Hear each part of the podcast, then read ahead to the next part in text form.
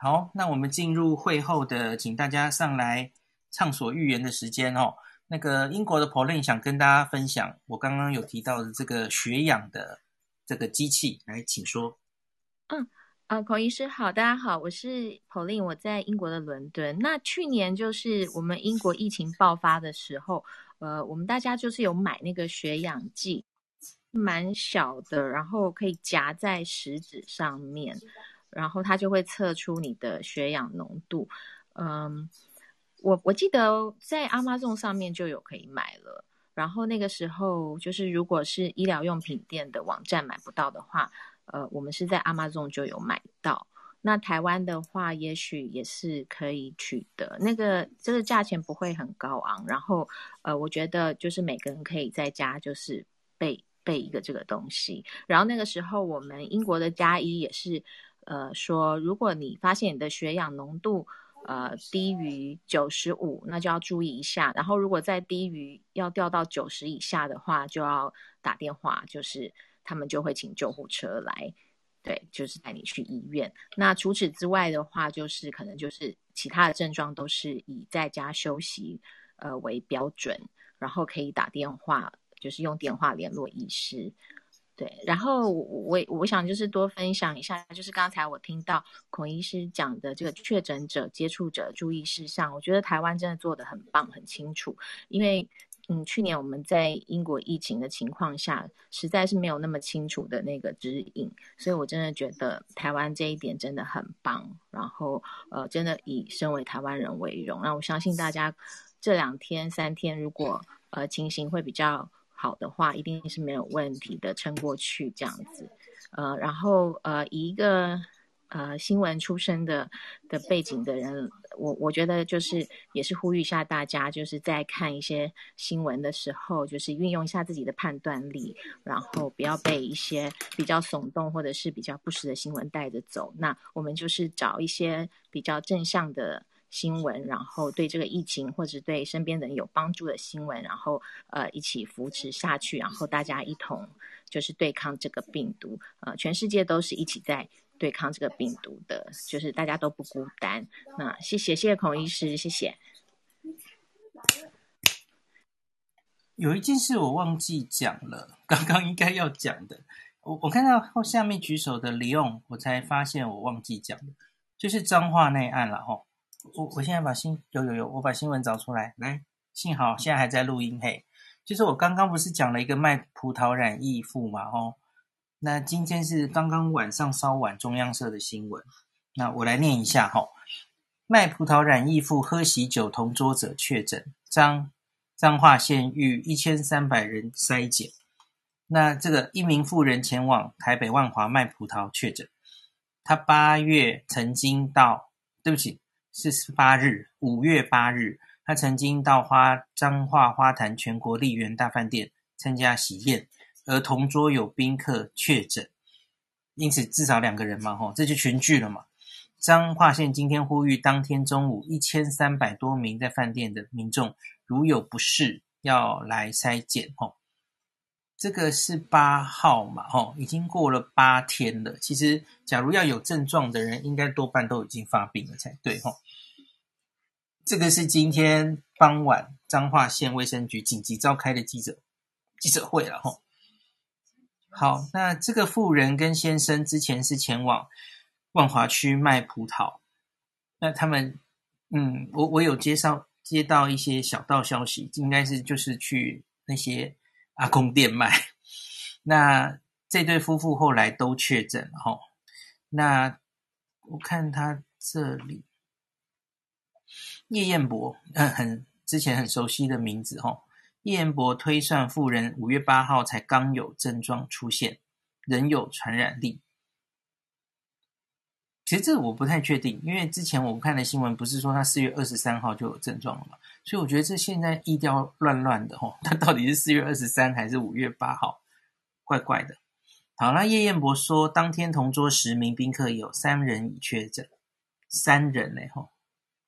那今天今天其实指挥中心刚才有一件事我漏了哈，因为现在案例实在太多了，然后疫调需要时间。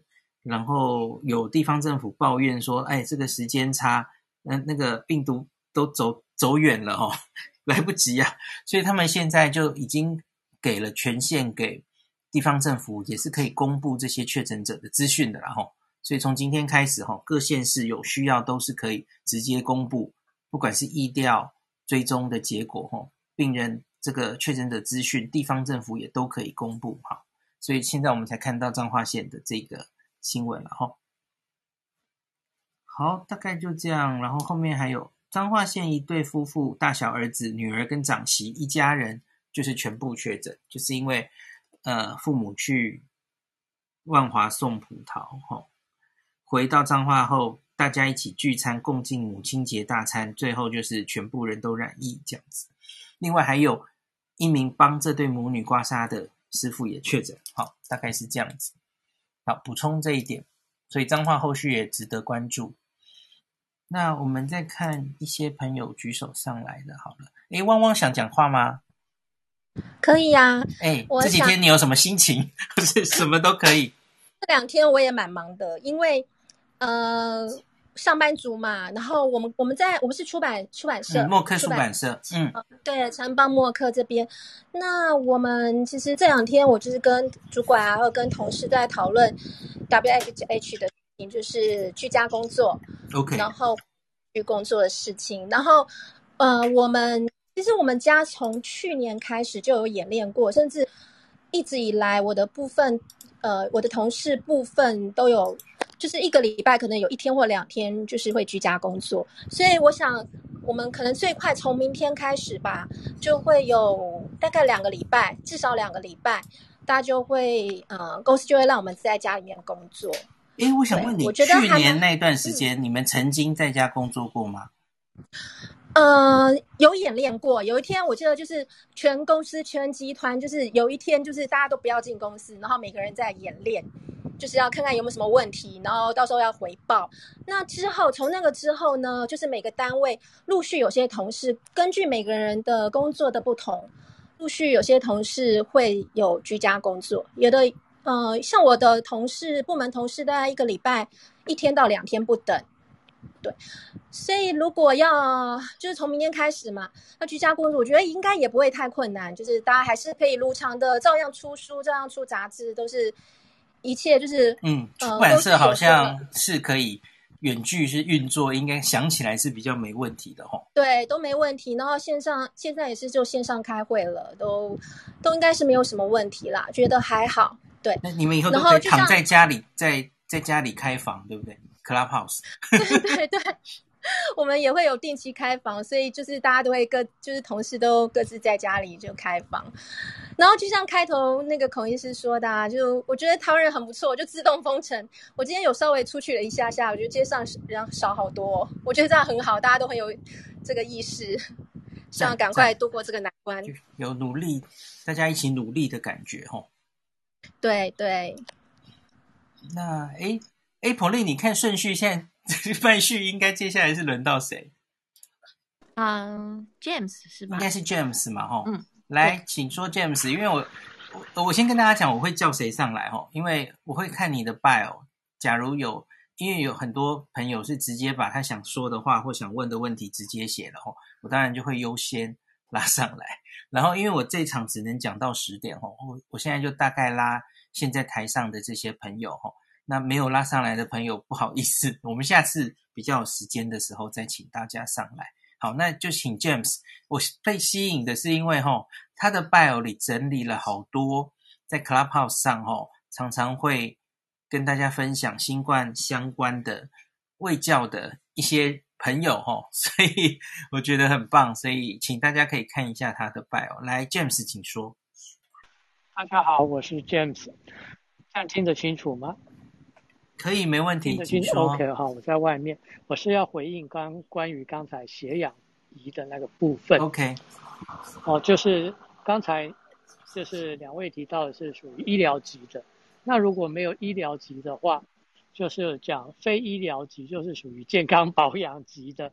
我之前是用 Enjoy 的手机，像神送神送的高阶机，它是已经搭载内建的。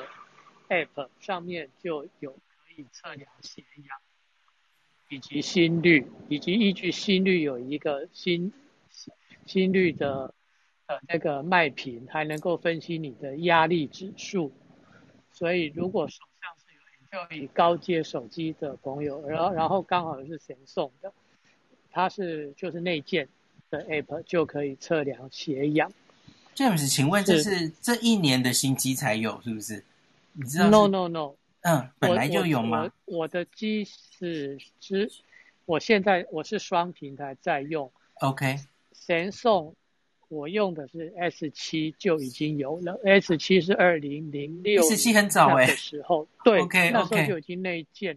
所以在这个部分就是一些 function 哦，这些有的没的规格性是，这个是属于 Enjoy 的。神送高阶机的确是比较多样化了，是这样。我的妈！我用了那么多神送，我竟然不知道。好，我赶快研究一下，它是内建就有，是不是？内建就有，因为我，我要搜寻什么名字？APP 的什么名字？它就是一个健康什么东西的。那它就是在.在那个摄影镜头后期的机不都有闪光灯嘛？那然后。它的设计就是你手指贴在那个闪光灯上，而且它还有一个红光，它就是侦测你的，就跟我们医疗级在用的是一样的原理。那包含心脉，竟然有这种事，好，对。然后更妙的就是压力指数，这也是依据心脉的那个心的那个脉频，就是这有个学理，我这边就不讲那个细项，就是我们心跳会有那脉拍、脉波的那个学理。它去判断你的压力指数。那第二个是，我是也是宣导，请大家安装，在现在这个这个情势，安装我头像这个台湾社交距离的 APP。啊，是是。只要搜寻，不管 Android 或 iOS，只要搜寻社交距离这个关键字，或者就。也记不得，就搜寻疾管署，一定看得到这个。没问题，这个好像上一集有人讲过好多了。对对对，对，没问题，没问题。我我带一个观念，就是蓝牙就是把它开着，要开着嘛。那对要开，然后带我带我我要带的观念是蓝牙非常非常非常省电，OK，比你手机待机还省电。了解，比荧幕开着还省电，所以真不要担心电力的问题。像我的 iPhone 吼，现在也是一直开着蓝牙，因为我我用那个蓝牙耳机，所以整天都开着，也都还好。对，蓝牙开着，你对那个电量几乎是无感的。那通话啦、上网那才真的耗电。那我这边就以上说明，谢谢。好，感谢 James。你这个 Bio 里面这些人开房，你都会冲进去听吗？我如果可以。听，如果可以挂听或我可以参与，我就会上去。OK OK，谢谢你的整理。啊，对对对，因为为什么要提这个？就是不好意思，一分钟，因为在跟大家也强调一下，Clubhouse 上面的演算法等于没有演算法。你如果没有 follow 上去，你没有自己按 follow，大概是不会出来的。不是大概是不会出来的。它就小公司，它没有像 Facebook。或购物网站，它不会去那么厉害，知道你过去的足迹是怎样，然后来推荐。你就是要自己按 follow，所以请大家按这些医师跟教授，呃的的那个 bio 按小铃铛下去。来，以上分享，谢谢。感谢感谢。我记得按这些个人的话，它主要的功能就是他上台讲话的时候就会通知你嘛，哦。有小铃铛，当然就更不会漏掉这样子。对对，就是能够真正追随到他在房间在哪里。嗯、那 Club 也是一样，Club 按要按 Follow，那他的像孔医师经有按这个孔医师房间的，孔医师临时开房也就临时看到通，就会通知到嘛，哈。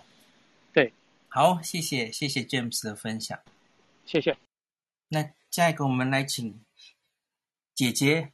百忧解，我们又达到了四分之一的流量了。你这两天心得如何？是，对，我们又达到四分之一了。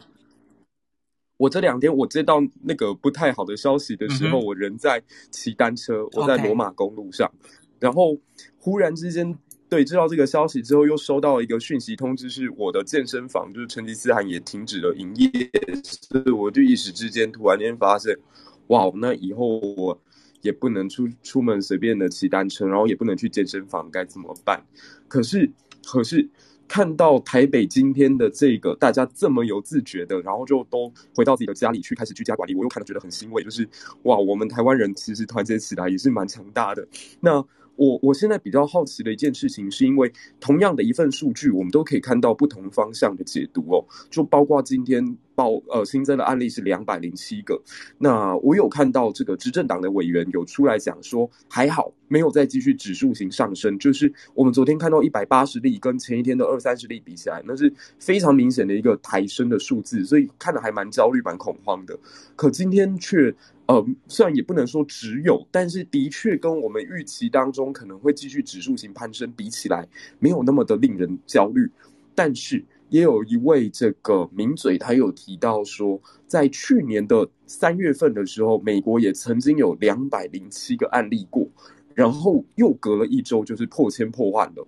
那我不知道孔医师你会怎么来解读这个数据哦？就是你认为接下来呃会继续指数型上升呢，还是说大概就？停在两三百，然后甚至在一千左右的边缘徘徊，然后慢慢的趋缓下来，你你会怎么看待？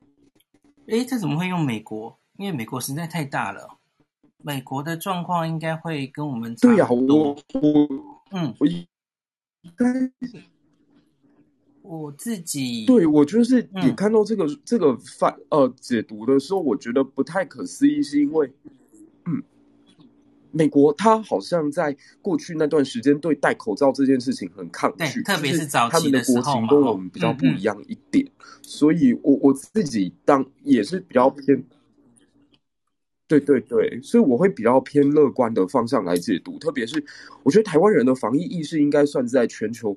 排在很前面的吧，因为我同学在同一时间也有待在西班牙、待在意大利的，他们都告诉我说，当时在宣布要封城、必须要戴口罩的时候，他们的同学还有一大堆人不当一回事。可台湾其实比较不会有这样的情形，所以如果说以我们台湾的国情跟孔医师你的专业来判断的话，你觉得呃现在的状况会比较走向失控呢，还是说其实在这几天大家有危机意识的状况之下，可能会未来几周还是会数字继续往上攀了，但是可能会。缓和一点，不像现在当前大家反应的这么过度焦虑这样。对，我昨天好像有讲，就是那个十四天内清零的那个那个东西，我觉得做不太到。可是比较比较合理的目标是十四天后没有恶化到第四级，但其实已经很了不起了，因为它就没有像是等比级数一直往上冲嘛。因为很多国家大概最开始都是这样。那我觉得我比较，嗯，我觉得看去年的东京，哈，东京一开始的时候，我东京其实维持一定的感染人数，维持了两三个月。那可是他们，我觉得跟我们现在比较不一样的是，哈，他们那时候没有采取非常严格的。所有压制社会活动、减少人流的措施，他们是直到后来爆开了四月才彻底，就是紧急事态宣言做的比较彻底的一次哦。那前面一到四月其实就温温的，也没有往上，所以我自己觉得我们其实等于是一开始吼就做的比较 over 一点。我们人虽然没有规定吼，我们还理论上在第三级，可是。呃，大家自己自动不上街的这种行为，已经接近他们的 紧急事态宣言的一部分了哦。那当然你会说，现在还差在上班上课了哦。也许嘛哦，上班上课，所以周周间周间也许可以做到现类似今天的状态。可是，呃，我讲反了，周末可以做到类似今天的人潮那么少的状态。可是周间终究要上班，可能就没有办法哦。那可是我觉得，终究我们是。不像是日本的前面一到三月哦，那个时候其实对这个病毒了解还没那么多，然后大家没有很一开始了哈，没有拿出比较严峻的做法。那我们现在其实很多地方就停业了嘛吼，其实某种形式有点类似日本第一次的紧急事态宣言，已经有做到，也许没有到十成那样的强度，可是也许有七成左右，很多地方都停了嘛。那我们虽然名义上要上课吼，可是也有规定嘛吼，有规定一些防疫的措施。然后，假如我今天没记错的话吼，好像是一班有一个人确诊，那一班就停课，全校包括师老师。师生们有两个停课，两个新新冠确诊，那一间学校就停课吼。所以，我们是有一些这种强硬的措施的哦。所以，我觉得我们应该有机会把它往下压的。可是，会压到什么程度，我觉得就很难讲了。嗯，要压到完全清零，我觉得可能有点困难哦。那这个到底有没有机会？我觉得要看接下来的。案例到底是分布到什么程度？因为如同我刚刚最上一集最早讲的吼，假如我们这些意调不明的人越来越多，都不是原本的已知的这些泸州、这些万华相关的案例，就是它还是进，你会不断的发现社区有冒出新的你根本追不到的的案例吼，那就代表它清零困难吼，我们大概就没有办法清到一定的程度，这有点困难。那可是假如后来哈，就一直这个不确定疫调的比例还是很少很少哈。呃，现在其实还算少了哈。大家看今天那个比例嘛哈，越越来越少，然后都是抓到的都是原本确诊者的确诊者，好，原本的家人、原本的朋友追得到关系的话，是往这个方向走的话，诶，也许有比较有机会往接近清零的方向走。我觉得我还没有完全。全放弃回到清零的希望，还还也许还有机会了哈，有有希望总比没希望好，大概这样子。好，谢谢孔医师。那我觉得我们应该就是一个东京升级的模板哦。那嗯，听起来我我个人也是比较乐观一点的，因为我觉得我们的危机意识其实很够。对对对，那谢谢孔医师。嗯，我不知道台上有没有南部的朋友，我不知道现在南部的状况怎么样。因为双北应该是真的，大家都动起来了嘛，吼，好，没关系，我们再请下面应该是你叫做团员吗？是小柯医师？诶，没声音。哦，有了，请说，请说。你好，我是一个那个就是 LMD 的诊所小医师这样子。然后我要先谢谢孔医师，就是我都请病人去看你的那个拜。谢谢谢谢。你坐标在 哪里？啊，我是我在那个林口长庚旁边。OK，哎，所以应该也算是紧张的区域哈。对啊，嗯嗯 对。那因为这边很多那种机师、空姐啊，然后对对对，好，对，然后诶，我想要问，就是我其实我是想要问关于就是。就是你会介意护理，就是我们这种诊所的小医师，因为我是想要生二胎，那因为我打算打完疫苗之后，嗯，你觉得这个时间怀孕好吗？哦，呃，你还没打是不是？因为我是高龄产妇，然后我、oh. 我会先去打啦，对，你会先打还是恐怖，对，很恐怖。我觉得应该是，就是其实就是备孕的妇女该不该打嘛？吼，呃。我觉得我比较就是担心的还是老话一句，就是那个血栓的问题哦，并那个孕妇本身是血栓的风险，所以呃，只要过了那个时期，我觉得你就可以去去打了。嗯，你要非常去怀孕了，你要非常小心的话，哈、嗯，应该是打完第二剂之后再再去，因为英国现在后续有资料，第二季之后还是有可能发生 TTS，虽然几率大幅降低。大概会降成百万分之一，嗯、第一季是十万分之一嘛，哦，嗯，那可是他们现在的确有报告，第二季也也有，只是很少，所以我跟你说，最小心最小心，你是要打完第二季之后，大概再过个也许二十一天后再开始怀孕。嗯会比较好。好，那可是我觉得应该几率没有那么惨了哦。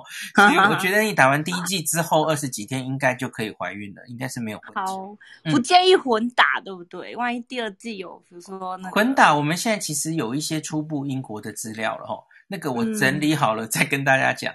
英国好像有初步一些资料，因为另外两只好像对孕妇比较，就是对宝宝也有那个。对。有，好像有，你很了解，有一些报告了，没有错。辉瑞跟莫德纳都有证据，没有错。对对对对，我有点想。嗯、OK，好好，好，我知道。OK，谢谢。等下十点有另外一个房哦，所以剩下时间有限。接下来两位很快的讲一下好吗？是，哎，我已经看到你的问题了。对，孔医师好，大家晚安。你好，你好。我我今天大概就是注意到一个，我就今天在查这个资料，就是说大家可能注意到这两天除了呃本土案例暴增以外，还有一个就是新闻，就是在在 Boston 有一个 Justin Young 这个杨医师哦，他本身应该是哈佛 MPH，然后就在 Boston 那边当助理教授。嗯哼，他大概就是因为对台湾防疫有一些。想法，所以他写了一个文章，然后被三立就是转播啊，然后就大家就很多网友攻击他这样子。嗯，嗯他大概就提了一个事情，其实说到底可不可以用一个双层口罩哈，然后或者是说手口罩打结的方式来增强这个口罩防护力。他的理论根据其实是来自于美国 CDC 的建议啊。美国 CDC 在今年的一月，他们做一个 study。就是体外打，就拿两个假人，好，那你给他戴双层口罩。这个双层口罩要跟大家讲是说，不是两层外科口罩，然后外科口罩是没有用，因为我们知道我们现在戴外科口罩嘛，但是我们其实也会注意到脸颊两侧是稍微有点缝隙的，它们叫 side gap。这个缝隙其实在这种有有气悬浮力的时候，其实防护力是蛮差的。那他们就是有提供一些方法，包括说你戴两层，但是外面那层不能是外科口罩，因为你同样的东西戴两层没有用，还是戴一个布口罩，好，去把它压住，你就可以减少这个 side gap，或者是说就是给它打结，好，他们 CDC 正是有做 YouTube 哦，是有是有一个影片教大家说如何帮他做这个 Nod and Tuck 的方式啊。那他发表的在的这个呃 Mortality Morbidity Weekly Report，我想嗯，那个孔医师应该、嗯、应该蛮知道，因为这个好像官方刊物，嗯。对，新官方看过他的 impact factor 是十几分，十十多分的嘛。哦，那他他的他的基本上这个实验的结果，他这个拿两个假人，那他也做一个很严谨的实验，就是说他告诉你说他大概喷出多少的那个悬浮微粒啊，然后假设另外一个假人这个 mini ventilation，就是说每个每分钟的肺活量是多少，他去模拟。那给别两个假人呢，他就是一个当做传播者嘛，一个当做就是我们一般人这样子要。那他去看这个一般人到底如果戴上口罩后防护效果好不好？那如果你假设两个都戴一般的外科口罩，一般的外科口罩，假设说两个人都不戴，当然就是最糟嘛，就是这不行嘛，哈。都两个都戴，那当然很好。其实两个都戴就已经，只要愿意两个人都戴一般外科口罩就够好，它可以阻挡八十四点三 percent 的悬浮微粒。好，所以其实只要两个人都戴就没有什么太大问题哈。那但是如果你这时候也给它加强，不管是你用这个。两层口罩的方式，或是用打结的方式哦，做加强。嗯，双层的方式可以阻挡九十六点四 percent 是有显著差异，打结的方式可以阻挡九十五点九 percent，所以其实有差的。嗯哼，但但八成九成大家可能觉得啊没有差吧，不用为了这不舒服。但要注意的另外一个，我比我比较担心的点是说，他有他有假设，那如果假设传染源他没有戴口罩，那被传染者就是这个一般的人他戴口罩，这个假人呢，他可以下降多少？如果你只戴一般外科口罩，它只可以下降七点五 percent，嗯，七点五 percent，这个数字我觉得非常的惊人。虽然它不算是只是一个体外的一个小研究，那发生在不错的刊物上面，但是我觉得七点五 percent 这值得大家担心。就是假设你今天是病房护理师，你在在一个呃没有被抓到的无症状传染者旁边抽痰，他没有戴口罩，嗯嗯，等下你就戴口罩嘛，你就戴外科口罩，就像大家一般的，大家不应该没有人每个人戴 N 九五去抽痰嘛？如果没有确诊，应该没有这样做，对。那你可能其实这个防护力是非常非常的低的，好，那那如果你给它做双层或者是做打结这样的方式，可以做到多少？其实双层可以下降非常多，双层我看一下，双层可以下降八十四点三 percent，就即便是对方都没戴口罩，双层的方式可以下降八十四点三 percent。如果你用打结的方式，也可以下降六十四点五 percent，所以也是非常不错。那这当然取决于哪种方式，在那个 CDC 官网其实是有建议，就是说它就是。提供这些方法嘛，他们还有一个像那种 fitter 的那种，就有点像那个，有点像那个狗狗在戴那个 嘴嘴圈的那种方式，叫 fitter。那这种方式去把你的那个口罩更固定，因为是这个其实就是要提醒大家说，口罩没有够密合，这个口罩的防护率是很低的，就是不是只是防前方的飞沫就好。所以，呃，他提出了这样的看法，然后，所以我现在查了很多资料，觉得说，哦，比我想象中的。高位，就是说我们想象中的口罩防护并没有想象中的好。那这个打击的方式，我今天也自己去实验了一下，其实并不困难啊。就是你就是类似把它做成日本三 D 口罩那种样子，它就把你的侧边防护起来这样而已。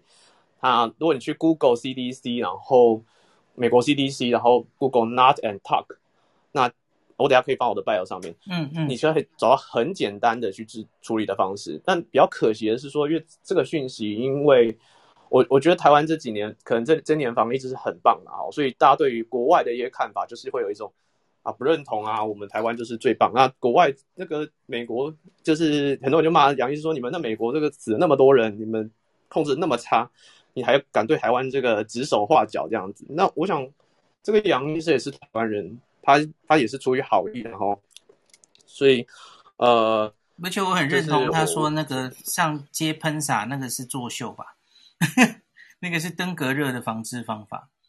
啊，你说喷那个喷消毒水？对，在太阳下的地方那个不重要，那个太阳一照，那个病毒就死了。所以那个消毒 是做样子，是做心安的哦。所以他批评的其实不是完全没道理啊，哦。欸，可是我比较有。有疑惑的是，CDC 这样发表，那然后大家有真的都这样做吗？医院里或是嗯，我知道 Dr. Fauci 好像有，我，我不太确定美国那里状况，有些地方有，我看有些像好莱坞美女性，她们有时候会戴布口罩，我不太确定是因为 CDC 这样建议，嗯、还是说，因为有人说之前是因为他们不够口罩嘛，就只能知道戴两层布的，那这都有可能啦。Okay, 不过，嗯，对对。就是，就是我想这个这个东西可以提醒给大家说，这个如果可以实行，而且是一个很简单的方式。因为我之前问了不少人，就是因为有些人对于在网络上论战蛮蛮丰富的，有些人就是明确的指出说这样是没意义的。那他其实解除没意义的方式，他也没有入很好的 reference。因为这件事情其实昨天记台，昨天记者会有人也有问张 P，，张 P 就说他不太清楚要戴两层的的目的为何。我也不太确定他有没有看过。张 P 有没有看过 MWR 这篇 report？有可能，如果是前天的我，我听到也是说，哎，你戴好口罩就好啦，你戴两层要干嘛？但是如果人家有做 study，那有做研究，那这是可以参考的，因为它并不是一个太困难的事情。我想双层可能有点困难啊，因为双层台湾很热哈，而且我跟我这是另外一个台湾感染科的朋友一提，他就他就提出一个很重要问题，他说那双层外面布口罩应该要天天洗，不然你你拿回来后你。你沾到你更危险，如果你一直放着你都不洗，你更危险。对，没错，嗯，这是一个要考虑的。嗯，有有一个我我这两天是我第一个看到这个消息的时候的的反应是这样的，因为你你应该知道那个我们普通的手术口罩 （surgical mask），它潮湿之后，它其实防护力就大降，对不对？当然，没错，潮湿它应该就要换嘛，哈，应该就要换，没错，一定要换。那我这几天啦、啊，就台湾现在很热嘛，在室外的时候，哈，我走几步路，那个口罩几乎就会湿掉。所以，假如外面要再弄一个布，哈，在室外，现在台湾的状况大概是很不可行，因为我觉得它大概就马上就湿掉了。那所以，假如是在室内冷气间或是冬天的时候，我觉得应该也许可以参考，对吗？你觉得？我我也这样，我也我也觉得这样。嗯嗯嗯、所以我，我我有尝试，我今天拿一我拿我爸的布口罩再戴一下。那我觉得这可能要看人呐、啊，哦。不过，所以我觉得虽然从这个研究看起来，不双层口罩看起来更强，但是我自己可能会采取打结的方式。OK，因为你打结基本上你没有任何的伤害嘛。对，哦，就是说你只要确定你的打结做好后，你也看一下你的密封度其实是比你打结前有上升的。那你还是可以从七点五 percent 上升到六十五 percent 多的，这实在差太多了哈！就是从侧边进去的的威力哈，所以我觉得打钱应该有有需要可以，就是总之就是接增加它的密合度的意思嘛哈。嗯，没错，我觉得这可以提倡一下。嗯，我觉得可以提倡一下。我把这篇丢给罗富好了，要他来研究一下。太好了，孔医师，我今天看到就是。纠结了一整天，因为我我发现哈，很多很多媒体或许是他主动找医师，嗯，因为我我看到非常多的医师对这个有回应，不管是石井中医师有回应哦，石井中医师有，他就说觉得没效，他拿拿拿日本的一个的研究，他其实就针对双层口罩，我觉得大家都好像就是台湾人听到双层口罩觉就觉得不合理，因为台湾戴不住，但是。这篇研究的重点不在于强调双层口罩，它是跟你强调侧边的密合度，所以你可以用别的方式，嗯、比如打结，通常他就不要不会有意见这样。了解了解，感谢你仔细念了，然后跟我们分享哦，太棒了。然后好，那就最后一位喽。哎，等一下，大家都讲完了吗？台上的朋友们好像都讲完了嘿。好，对不起，我刚刚眼花了，所以好像没事了。那跟大家预告一下哦。隔壁有一间，我跟那个辅大的刘庆瑜营养师，他要开一间很特别的房哦。那个就是在这种期间要准备那个，等一下我念不出来怎么办？等一下找不到找不到，姐姐要不要救我一下？现在不知道讲什么。好啊好啊，那我来救援救援。我我觉得其实现在媒体上面把这一场防疫呢定位成九局下半，其实非常的精准。那我我还是想要代表一下我们这种。呃，一般的上班族也好，或者是一般老百姓也好，向医护团队致敬哦。因为我觉得，虽然现在九局上半，好像防疫上面出现了一点节奏上面的乱流，我们看到好像第一线的投手投了一两个保送，那。打者已经上得点圈了，我相信所有在场的观众都会觉得很紧张。可是我要跟大家说的是，我们也还没开始失分啊！现在的守护神还是守护的很好的，我们还是要对台湾的医护团队有信心，然后不要被自己打击到。好，孔医师，你找到了吗？我找到了，他的题目哈，其实他应该已经开始了。我等下赶快要隔到隔壁去。它叫做“疫情状态的食材采购与健康管理”。哦，假如大家有。兴趣的话，哈，刘营养师教授哈会跟我们分享抗疫饮食的科学精神。然后，孩子假如未来会长期在家，太崩溃了，我们要如何供餐呐？然后，大家最近有在那边抢购粮食吗？对啊要聪明采购，然后要安全保存。哈，有兴趣大家跟我一起转到隔壁。然后，我有看到 Dennis 老师好像也会有那个全球政治笔记的一周。也在开吼，大家就去自己想去的房间喽。那十一点好像阿信也要开房，今天晚上真热闹，大家变无聊了，都在 Clubhouse 上留连。好，那就明天再见了哦。今天就录到这边。